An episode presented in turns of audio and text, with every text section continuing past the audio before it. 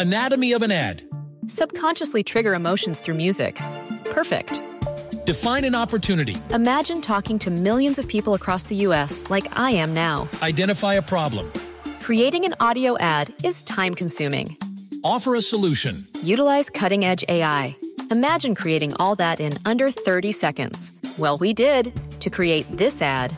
To learn more about AI in the audio industry, download the white paper from audiostack.ai.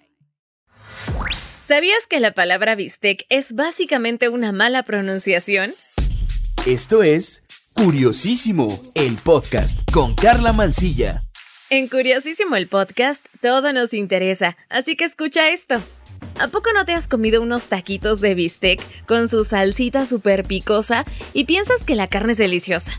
Incluso seguro has probado el bistec en diferentes preparaciones, encebollado, ranchero, empanizado, asado, a la plancha, y bueno, no podría terminar con una lista tan grande y con el antojadero, ¿verdad? Bueno, este corte de carne es cocinado en México en muchos platillos y ha formado parte de nuestra cultura culinaria. Sin embargo, el bistec también se ha colado a otros ámbitos. Pero podrías creer que la palabra bistec se trata de una mala pronunciación de nuestros ancestros. Chécate. Las transformaciones de nuestro país en sus años iniciales y las intervenciones extranjeras, tanto españoles como norteamericanas, son los que dieron origen al nombre de uno de los trozos de carne favoritos de muchos mexicanos. Y cabe destacar que la carne de res llegó a tierras mesoamericanas de la mano de los españoles por lo que el lenguaje de los españoles y mexicanos se volvió el mismo al momento de hablar de la carne de res o del ganado vacuno. Tanto para los españoles como los mexicanos, los nombres de las partes que componen al ganado son nombradas de la misma forma.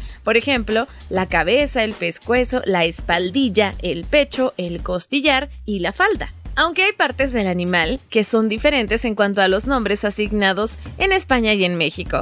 Por ejemplo, la bola y el redondo o el chambarete y la tapa y contratapa. Pero algo que marca una gran diferencia entre españoles y mexicanos es el hecho de que los españoles no utilizan la palabra bistec, pues esta palabra no es más que un anglicismo que nosotros los mexicanos adoptamos de los gringos. La realidad es que bistec deriva de la palabra en inglés beef stick, que quiere decir un trozo de carne de res.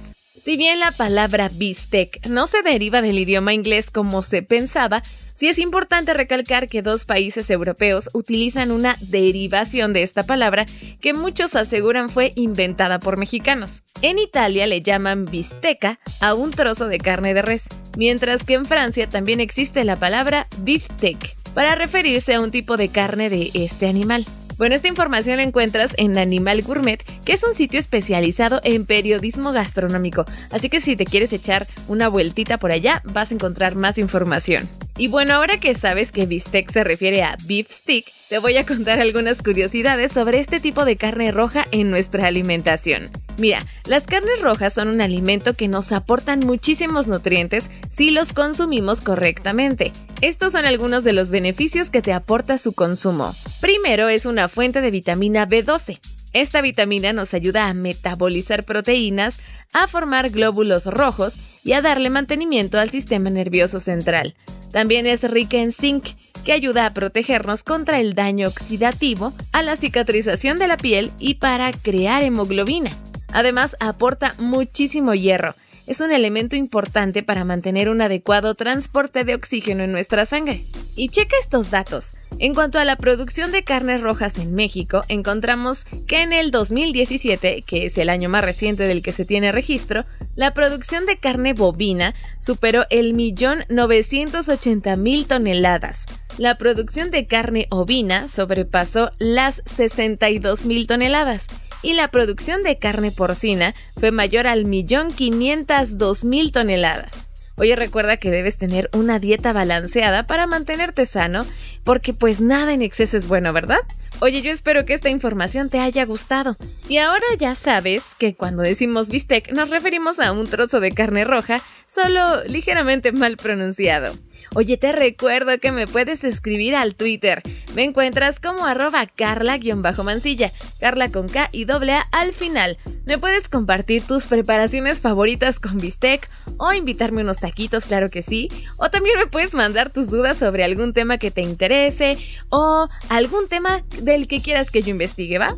Gracias por prestarme tus oídos en otro episodio de Curiosísimo el podcast. Aquí todo nos interesa. Yo soy Carla Mancilla. Cuídate, un beso. Adiós.